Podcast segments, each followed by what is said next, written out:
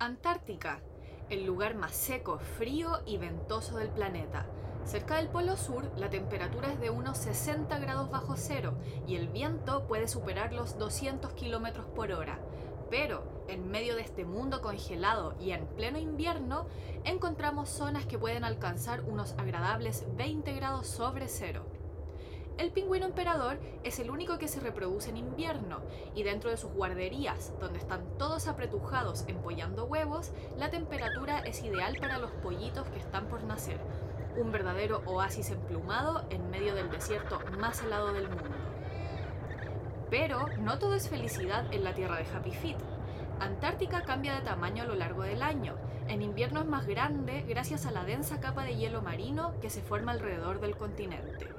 Esta capa de hielo será el sustento de las colonias anidantes del pingüino emperador, pero lamentablemente, con el aumento de las temperaturas en Antártica, cada año hay menos hielo marino. En 2019, unos científicos reportaron que la colonia de pingüino emperador, ubicada en Bahía Haley, la segunda más grande de Antártica, había colapsado por completo. El futuro del pingüino emperador no luce muy alentador. ¿Cómo sobrevive sobre un hielo que se derrite cada vez más rápido? Yo soy Cata Velasco. Y yo, Felipe Pizarro. Y les damos la bienvenida al primer capítulo de Como, pez, en el agua. Un podcast de Fundación Mariciencia. Cata, muchas gracias por esa bella introducción que nos va a adentrar un poco al tema que vamos a tratar, eh, que vamos a tratar hoy. La verdad es que ya existe un pequeño spoiler de lo que de, qué trata, cuál es el problema, lo que, lo que está pasando, pero para esto primero tenemos que contextualizarnos. lo que, y pero podríamos contextualizarnos por completo. Sí, eso. Antes, antes de partir con el pingüino, que ya obvio que nos dimos cuenta que hoy día vamos a hablar del pingüino emperador. ¿Por qué estamos acá? ¿Por qué estamos haciendo un podcast? Contémosle a la gente que nos está escuchando eh, el por qué de como pez en el agua. Sí, durante toda esta periodo de pandemia estuvimos tratando de comunicar la ciencia a través de YouTube con nuestro programa. Eh, se me olvidó el nombre. Mariciencia, se me olvidó el nombre. Mariciencia en casa. Mariciencia en casa. Y era re fácil. Mariciencia en casa. Fue un nombre muy original que pensamos durante mucho tiempo. Tenemos mucho cariño. no, Mariciencia en casa y lo estuvimos acompañando. Muchos también nos estuvieron acompañando a través de ese programa. Pero ahora decimos cambiarnos de formato, algo que también nos acomoda un poco más con los tiempos y no, no nos deja sometidos al, al, streaming, a lo que es hacer el programa en vivo. Y por eso hoy los vamos a acompañar con este, los queremos acompañar con este podcast. Súper. Y bueno, contarles que este podcast eh, vamos a ir contándoles de temas eh, oceánicos que ustedes quieren saber porque hemos hecho encuestas por nuestras redes sociales, vamos a seguir haciendo estas encuestas. El pingüino es un tema que se repitió mucho, así que quisimos partir con él. Pero también eh, la idea de este podcast es que conversemos, que nos riamos y también, por supuesto, les vamos a traer expertos y expertas en el área porque con el Pipe no somos expertos en nada. Así que vamos a traer gente experta que pueda darnos una mano con estas temáticas. Así que hoy día no será la excepción, les traemos un tremendo invitado para el día de hoy. Em, pero eso, démosle. Comencemos un podcast. Partamos. Para entender lo que le está pasando al pingüino emperador hoy en día, tenemos que entender un poco cómo vive el, pingüino. Cómo vive, cómo es su ciclo de vida eh, principalmente. Y eso es lo que. Y con esa historia vamos, vamos a partir ahora. Y es una historia que comienza en marzo. Comienza cuando los pingüinos, después de haber pasado una temporada en el océano, retornan a sus colonias que están sobre el hielo marino y para comenzar ya a prepararse para eventualmente tener a sus crías. Bueno, también destacar que el pingüino emperador lo escogimos por esto, porque es un pingüino, es el único pingüino que anida en invierno sobre esta capa de hielo marino en el mundo hay 18 especies de pingüino, muchas de ellas viven en Antártica, pero quisimos hablar del pingüino emperador por estas particularidades que tiene que también hacen que esté muy amenazado, como vamos a ver más adelante. Sí. Bueno, ah, también comentar lo del hielo marino, se me estaba pasando, si no, ni iba a entender nada. El hielo marino se forma eh, por temporada en Antártica, en la época que hace más frío, el mar se congela y se forman esta, estas capas de hielo. Durante los periodos más fríos que en invierno, este hielo marino se extiende, alcanza su máxima extensión y ya en los meses de verano, cuando es un poco más cálido para lo, para lo que es Antártica, se, se retrae y se pierde superficie de, de este hielo marino. Claro. Y acá el pingüino también está sometido a esta dinámica y lo ha estado por, por millones de años. Claro, y por eso en esa hermosa introducción que escucharon, eh, yo decía que Antártica es un continente que cambia de, de tamaño. Por lo mismo, en invierno es más grande por esta capa de hielo marino y en el verano el continente es más pequeño. Bueno, estamos en marzo. El pingüino retorna al lugar de la colonia que está en el, en el hielo marino y pasa un momento que es un periodo de cortejo en el que el pingüino va a buscar pareja y cuando le vaya bien, cuando, result- cuando le resulte, viene una pequeña cópula y está todo listo. Cumplió. Faci- facilito. Sí, facilito. Suena, suena tan fácil, Felipe. Facilito. Y bueno, después de la cópula va a pasar un periodo donde el, el macho con la hembra eh, van a pasar un tiempo juntos, donde van a eh, empezar a coordinar su movimiento y se van a empezar a preparar para el cuidado del huevo. En ese tiempo se van a empezar a compartir piedra, entonces viene un momento que van a... Tienen, tienen que practicar los reflejos, principalmente eso es una de las cosas que van a hacer el juego de la piedra porque tienen que, tienen que tener buenos reflejos, porque en algún momento el, eh, la hembra le va a pasar el. Vamos a llegar a esa parte, pero le va a pasar el huevo al macho. Entonces Claro. el macho tiene, tiene que poder recibirlo, porque si se le cae eh, en ese momento, en, en esa época que está todo muy frío, el huevo eh, muere. Entonces este momento tiene que ser preciso. La hembra con el macho aquí van a afinar, va- se van a coordinar, van a afinar su movimiento y también van a. ¿Cómo podría decirlo? Eh, Están Sí, literalmente... no, que van a estrechar sus vínculos Claro. también. Van a, estrechar, van a estrechar sus vínculos, su relación también, porque van a tener que pasar por ciertos desafíos. Claro, o sea, finalmente no es como la cópula y ahí no es un touch and go, no es así nomás la cosa. Eh, ellos van a quedarse juntos, van a estar jugando literalmente al papá y a la mamá por un tiempo. Eh, y como dice el Pipe, van a estar estrechando estos lazos que van a ser muy importantes para la sobrevivencia del pollito. Y que va a ser el único que van a tener por temporada. Cierto. Sí, por eso también es tan importante cuidar el huevo. Es el único. Es el único huevo. Y no es una piedra, ya es un huevo. Sí, pero el huevo aparece en mayo. En mayo empiezan a aparecer los huevos, uno por cada hembra de la colonia. Todo este. la- el poner el huevo a la hembra no le es para nada fácil y le supone un desgaste físico tremendo. De hecho, la hembra pierde cerca del 50% de su masa corporal. Uf, un montón. Sí. Oye, está mejor que ir así a entrenar. Está, al final, yo quería tener un cuerpazo para el verano y la mano era ir a poner huevos, parece. Eso, eso parece. Pero la hembra no creo que le haga tanta gracia. No, como ya, sí, en verdad. Que, qué superficial mi comentario, Sí, Felipe. sí. Por favor, Ellos, censúralo. ellos están jugando su vida Sí, y tú por estás favor, haciendo y- comentarios banales. Sí, demasiado superficiales del cuerpo. No, qué mal. Mm. ¿Podemos censurar esta parte del capítulo? Ay, ¿qué, qué va, qué va a pensar la gente de mí? Bueno, Pero, pero sigamos. bueno, sigamos. Dale seguir. Nada, nada más, nada más. bueno, la hembra perdió masa corporal en algo que ha sido difícil y tortuoso, no lo hizo para tener cuerpazo para el verano. Puso el huevo. Y viene la primera prueba de fuego, que es cuando la hembra le va a entregar muy cuidadosamente el huevo al macho. Y la hembra se va a preparar para comenzar un gran viaje. Porque la hembra debe regresar al océano para alimentarse. Y va a comenzar este viaje que podría durar aproximadamente dos meses. Tiene que atravesar toda la, la extensión de hielo marino hasta llegar al océano con sus pequeñas patitas de, eh, de pingüino. Así que un viaje que puede ser más o menos de unos 80 kilómetros. Pero para un pingüino es. Sí, bastante. pues sí, pues claro, uno en auto llega en una hora, pero oye, son patitas de pingüino. A pesar de que el pingüino emperador es el pingüino más grande que hay, mide aproximadamente un metro, pero sigue siendo patitas de unos cuantos centímetros. Sí. Bueno, entonces aquí la hembra le, le dice al pingüino: Chao, los Chao, vimos. nos vemos, esta es una relación moderna, usted se lleva cuidando acá al, al huevito, yo me voy al mar a alimentar. Parte este viaje y ya con el mar la hembra se va a poder alimentar de peces, calamares, krill, va, va a recuperar todo el peso perdido. Y ahí, bueno, va, a pasar, va a pasar un tiempo aquí. Oye, ahí en tengo un dato rosa igual. Cuéntanos. Que los pingüinos también son súper buenos buzos. Bueno, y entre paréntesis con el pipe buceamos, entonces como que siempre nos da envidia sana cuando leemos de, de animales que son tan buenos buzos. Y los pingüinos, el pingüino emperador puede sumergirse hasta 60 metros. Y por 20 minutos aproximadamente, o sea, una buena apnea y son muy buenos buceadores. Eso. Pipe, prosigue, por favor.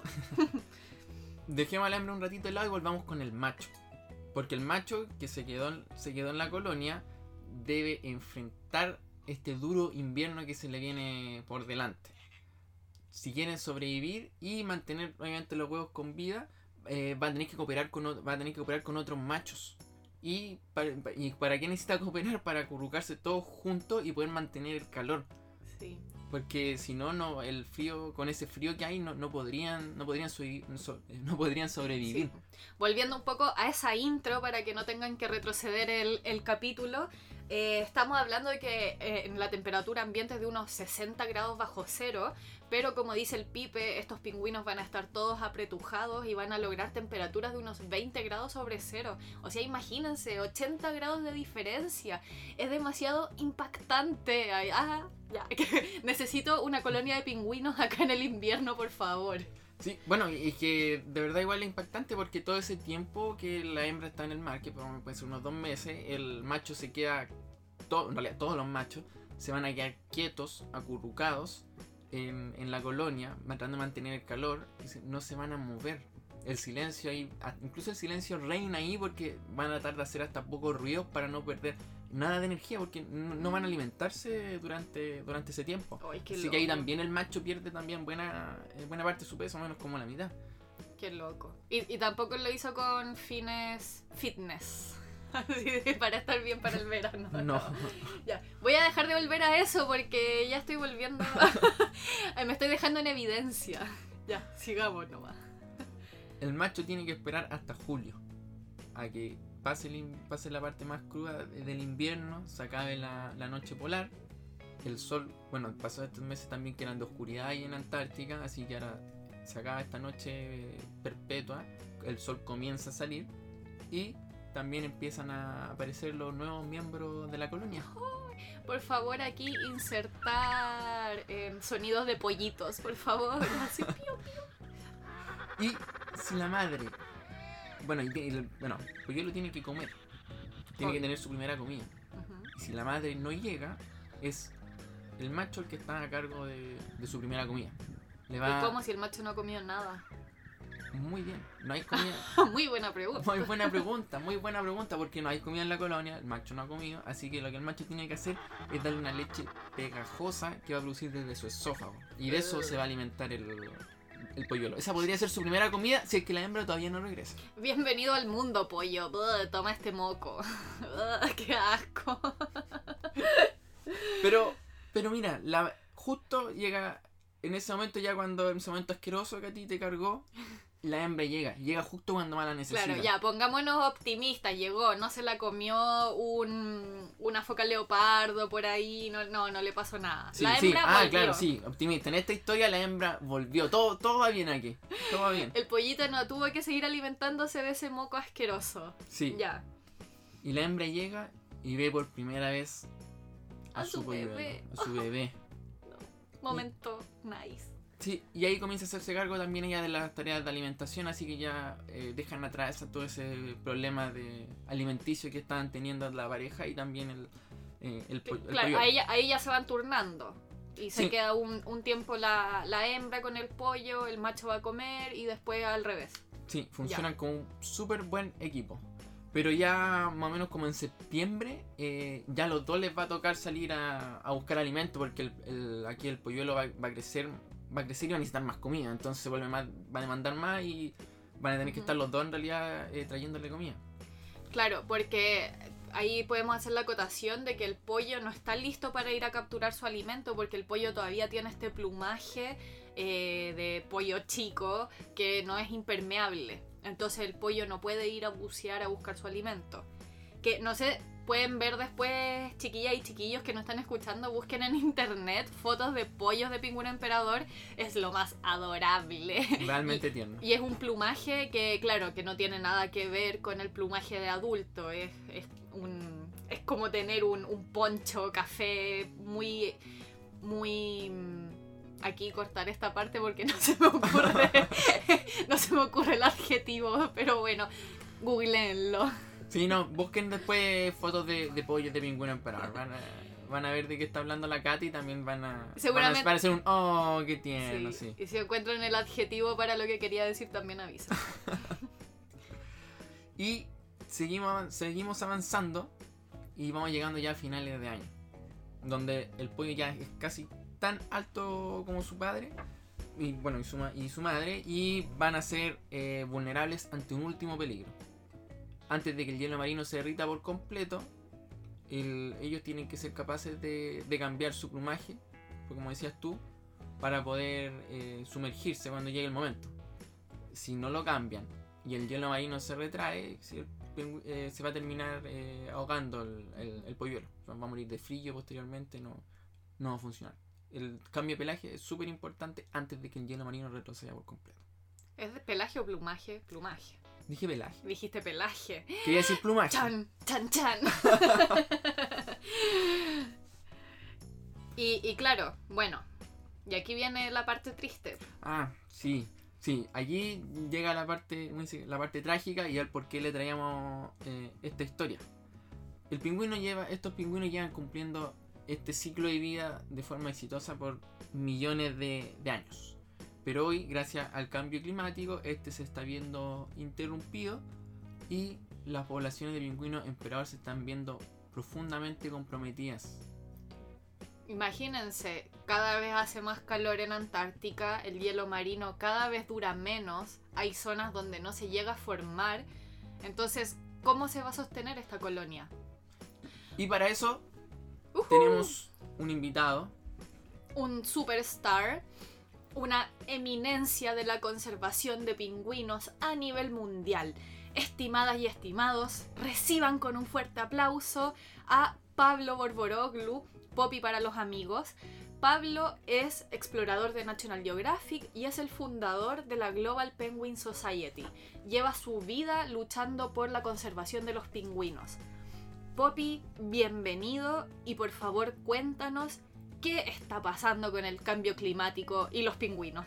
pasan dos cosas con eh, uno que bueno los efectos del cambio climático eh, afectan mm, en forma muy importante a, los pingüinos que están asociados al ambiente antártico no y los pichones de pingüinos no son impermeables como los adultos. La pluma todavía no es impermeable porque ellos están dos, dos meses en tierra siendo alimentados por los padres. Entonces la verdad que no necesitan tener un plumaje eh, impermeable porque no van al mar pero cuando llueve sí se mojan y muchas veces viene asociado con vientos muy fríos, polares, y bueno, se mueren de hipotermia, mueren de, de temperatura, sí, le pierde la temperatura corporal. eh, y justamente lo que vemos que en estos casos al final muere el mejor pichón, porque es el pichón que, que no, que ya no puede ser como protegido por los adultos, el que está como al lado de los padres y no abajo. El pichón que todavía es más chico tiene alguna chance todavía.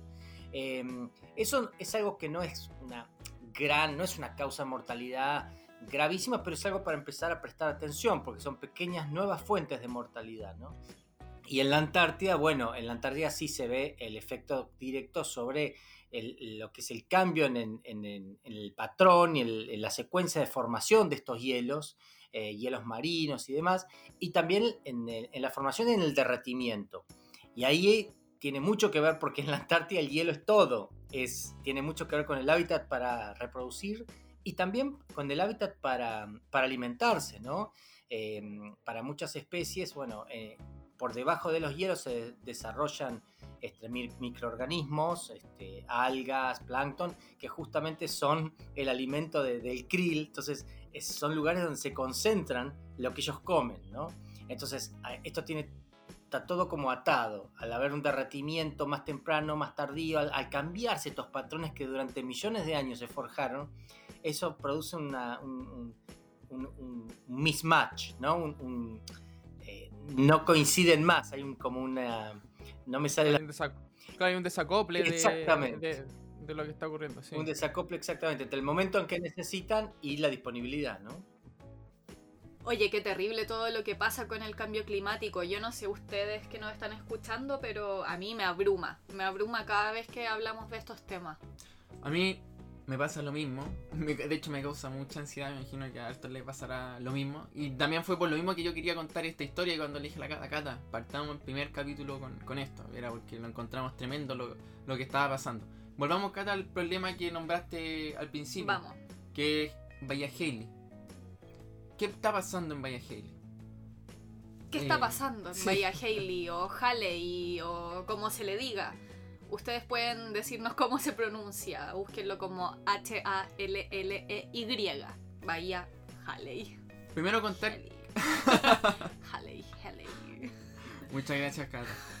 Primero contar que esta colonia era una de las más grandes de, de pingüino emperador en Antártica albergaba entre unos 14.000 a 25.000 parejas, parejas de pingüino emperador. Muchos pingüinos, entre un 5 a un 9% de la población total de pingüino emperador.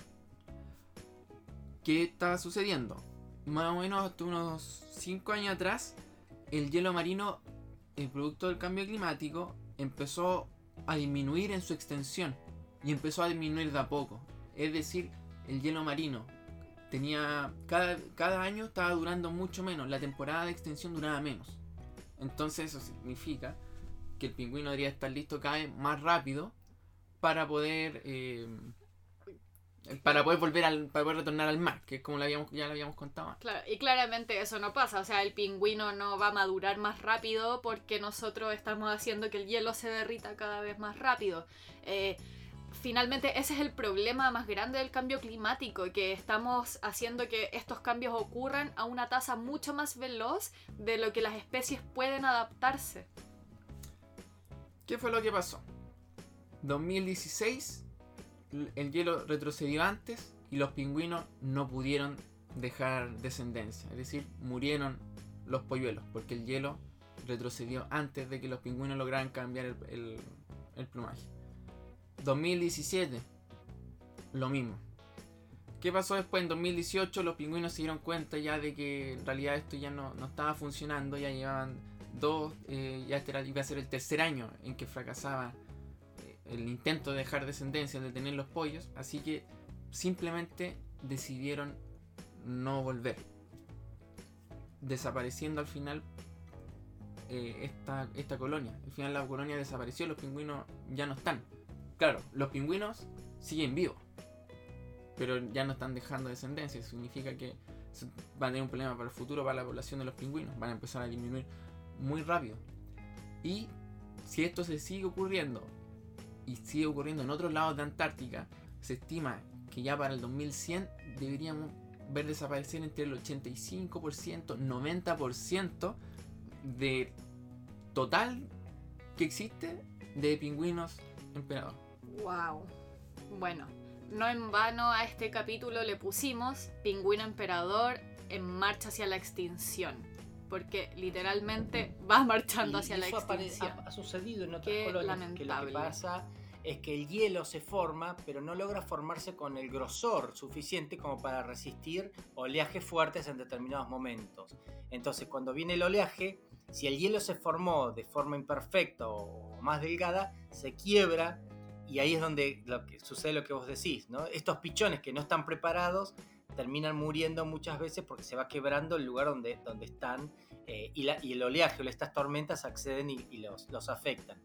Eh, hay una cosa con el pingüino emperador que, que, es bastante... A ver, nos pasa a todos los que trabajamos en ciencia. Muchas veces las personas que, que están por fuera piensan, ¿cómo no se sabe eso? ¿no? Eh, porque la gente piensa que todo está investigado, que toda la ciencia, y en realidad hasta hace, estamos hablando de menos de cinco años, no se sabía cuántos emperadores había, cuántos pingüinos emperadores. ¿Por qué? Porque uno cuenta pingüinos cuando están reproduciendo, que es el momento en donde van a la Tierra. Y como uno es imposible ir a la Antártida en el medio del invierno, el humano no resiste, no, no resistía. Entonces, eh, la única manera, gracias a la tecnología satelital, se pudo detectar eh, con imágenes satelitales eh, las manchas rojizas, digamos, sobre... esto en, distintas especies. Las manchas rojizas que producen lo que ellos defecan, que es producto del krill. Entonces, las manchas rojizas es la pigmentación del krill y, de, lo que ellos defecan. Entonces, luego se podía acercar las imágenes y sacar fotos este, sobre, y con imágenes satelitales censarlos. Por suerte, los pingüinos emperadores son tan grandotes que se puede ver hasta el punto. Uno con imágenes satelital puede ver hasta el punto y contar uno por uno, sin estar ahí. Entonces esta tecnología es lo que permitió poder ver por primera vez, tener un número mucho más afinado y acertado de cuántos este, pingüinos emperadores hay y empezar a tener un poco una tendencia, ¿no? Porque a veces hay cuestiones que tienen mucha prensa, pero por ahí es un número chico, ¿no? Por ahí eh, hay colonias que, bueno, esto que que, creo que fue el año pasado o este año ya con la, con la pandemia me perdí el calendario, este, eran solamente un porcentaje muy chico de la población total de pingüinos emperadores. Poppy, como dije hace un rato, los pingüinos adultos no murieron, se fueron. Se ha visto que, los, que algunos se están reubicando en unas colonias cercanas y otros simplemente todavía no se conoce a dónde se están yendo. ¿Es la reubicación la solución al problema? No, claro. Lo que ellos hacen obviamente es que se ve que después de varios intentos de reproducción, eh, bueno, dicen, bueno, realmente este hábitat no es propicio eh, y bueno, se ubican las colonias en otros lugares o en realidad van a colonias que están más establecidas, que tienen como una mayor garantía si se quiere, ¿no? Eh, lo importante es ver este fenómeno, qué tan, eh, la escala de este fenómeno, si es solamente en un año aislado, si está ocurriendo todos los años y va a continuar ocurriendo, si se va a expandir, si esto va a ser una constante en todas las colonias, en qué porcentaje de colonia va a afectar, porque eso obviamente tiene una, un impacto fuertísimo sobre la proyección poblacional, es decir, cuántos pingüinos va a haber eh, de más o de menos y, ahí es donde empieza a, tener eh, impacto. Oigan, pero yo no quiero que nos vayamos tan tristes, tan desesperanzados. ¿Cómo va a ser todo tan malo? ¿Cómo no va a haber una luz de esperanza al final del túnel? Nuestra intención no es deprimirlos. ah, no era eso. no es el objetivo de este podcast. Pucha, no estamos cumpliendo entonces. ya, tratemos entonces ahora de de no sé, de subir un poco el espíritu, de subir un poco el espíritu. Y Poppy, de verdad es todo tan malo. Eh, ¿Hay algo que se pueda hacer? ¿Alguna luz de esperanza? Eh, lo bueno es que hay muchos estudios que están viendo, digamos, eh, lo importante es tener series de datos a largo plazo, porque se puede decir, bueno, olas de calor siempre las hubo en la historia. Ahora, cuando, cuando son muy marcadas, cuando son muy frecuentes, cuando empiezan a aparecer todos los años, donde empezás a tener una mortalidad adicional que empieza a crecer, bueno, ahí hay que prestarle atención. Pero ¿qué nos pasa, no? Eh, a los que trabajamos en conservación. Reconocemos que el cambio climático no es un fenómeno que uno pueda solucionar en el, en el corto plazo. Entonces lo que nos queda como alternativa es trabajar en las cosas que sí podemos cambiar en el corto plazo. Todo lo que produce las actividades humanas, ya sea en el mar a través de la pesquería, la polución marina con plásticos o petróleo o con lo que fuera, y también en tierra, en el caso de pingüinos, el impacto del disturbio humano, que está siendo muy importante, y también la introducción de predadores. Entonces, si uno logra bajar presión, bajarle la presión a los pingüinos en otros estos aspectos, le aumentas la capacidad de ellos de resistir a estos cambios, ¿no? a, poder llegar con una condición mucho mejor para poder soportar estos fenómenos eh, directos o indirectos del cambio climático. ¿no? Eh, porque no hay nada que uno pueda hacer ya para tener un efecto el mes que viene, salvo las actividades humanas directas. Y mira, cuando se hacen proyecciones, obviamente eh, son modelos, ¿no? Entonces los modelos es, te tiran productos que son fruto de lo que con lo que lo alimentaste. Entonces, y son proyecciones donde vos decís, bueno, si las condiciones actuales se mantienen de esta manera y yo agravo esto, esto y aquello, bueno, ¿qué es lo que voy a tener 100 años? Entonces, esos son, son como estimadores de lo que puede llegar a pasar. por eso las proyecciones generalmente tienen un rango de incertidumbre muy importante, porque hay muchas variables que, que van a cambiar. Ahora, eh, lo que sí es importante es que cada vez tenemos un poquito más de eh, alerta, si se quiere, o llamados de atención sobre muchas especies de pingüinos. Lo que es interesante es que hay muchísimas eh, historias que son muy exitosas y, con no mucho esfuerzo. Entonces, eh, por ejemplo, por contar algo, ¿no? que para mí representa mucho todo el trabajo que hacemos ¿no? en Global Penguin Society, es hace 12 años descubrimos una colonia que estaba naciendo. Eh, entonces cuando fuimos estaba, había seis parejas nada más eh, y estaba lleno de basura y gente que iba a pescar, pero gente muy descuidada. Entonces tiraban basura, hacían fuego para hacer asados al lado de los nidos, llevaban perros que molestaban a los pingüinos, iban a cazar, todo lo que se imaginaban, con cuatriciclos, ruido, todo, todo mal. Entonces empezamos a, proteger la colonia esta eh, y hay una, una, la primera hembra que mm, yo vi que, puso huevo, y puso huevo y la, madre del primer pichón, que le llamamos Clarita, ¿no?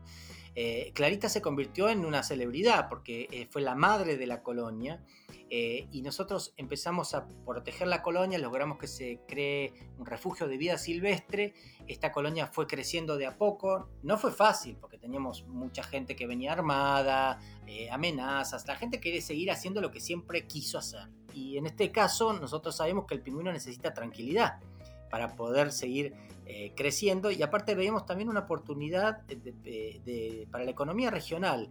Entonces alentamos a los dueños del campo que hagan una, eh, una operación ecoturística chiquita, de poca escala. Nosotros hicimos el plan de manejo. Y con los años esta, esta operación ecoturística terminó dando trabajo a 15, 15 personas, entre choferes, guías, la gente que trabaja en un hotel chiquitito de ahí.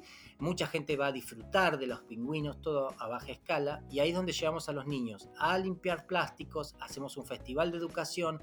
La gente percibe que el pingüino termina siendo algo, eh, un socio porque genera mucho trabajo y mucha plata para la economía regional aquí en Patagonia. Entonces, mucha gente se ve beneficiada por esto.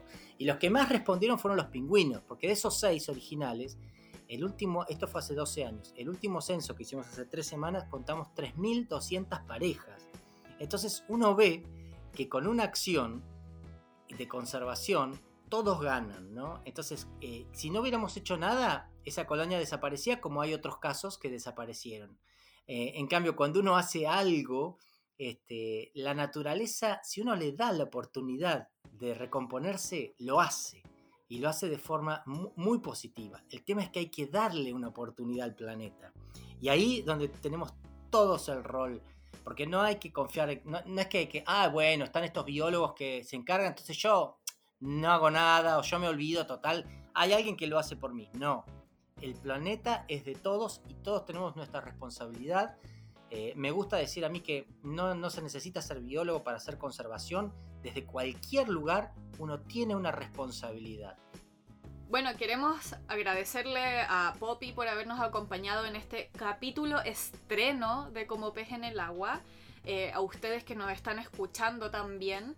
Y bueno, entonces el día de hoy aprendimos que los pingüinos emperadores eh, anidan en pleno invierno, yo no sé por qué, por qué les gusta sufrir así, pero bueno, pudiendo, teniendo todo el año, épocas súper lindas, más cálidas, con más luz, no, invierno. Bueno, ok, ellos sabrán. Eh, son muy buenos papis y mamis. Eh, son los pingüinos más altos, también aprendimos eso. Eh, ¿Y qué más aprendimos, Pipe? Que anidan en el hielo marino. Anidan en el hielo marino. Son los únicos pingüinos que viven exclusivamente en Antártica y que, bueno, lo que comentábamos que era el problema que están fuertemente amenazados por el... Porque el, hielo, el hielo marino se está derritiendo a tasas aceleradas y bueno, gracias cambio climático, gracias humanidad por lo que estamos haciendo, Dios mío. pero no está todo perdido. No está todo perdido. Todavía, Podemos, todavía podemos hacer algo, podemos, eh, podemos, podemos lograr cambios, pero esos cambios tienen que ser ahora. Y dependen de todos nosotros, de todos, porque todos podemos hacer algo. Todos podemos reducir nuestra huella de carbono, eh, bueno, muchas cosas. Podemos, de hecho, ahora que terminen de escuchar este capítulo, ir a buscar qué puedo hacer para reducir mi huella de carbono y les va a salir mucha información. Mira, más adelante podríamos hacer un capítulo al respecto. Sería interesante. Bueno, esperamos que eh, lo eh, hayan disfrutado este podcast, que no se hayan deprimido, sino que hayan servido más para motivarlos, eh, para lograr el cambio. Nos vemos en un próximo capítulo eh, de Como pez en el agua. Si les gustaría que nosotros habláramos de algún tema en particular, no pueden escribirnos siempre a través de nuestras redes sociales. Si nos equivocamos en algo también, nos escriben. Así que no hay ningún problema. Sí.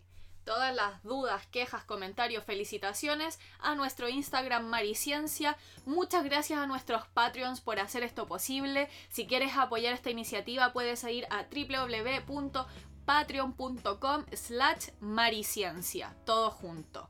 Nos vemos una próxima.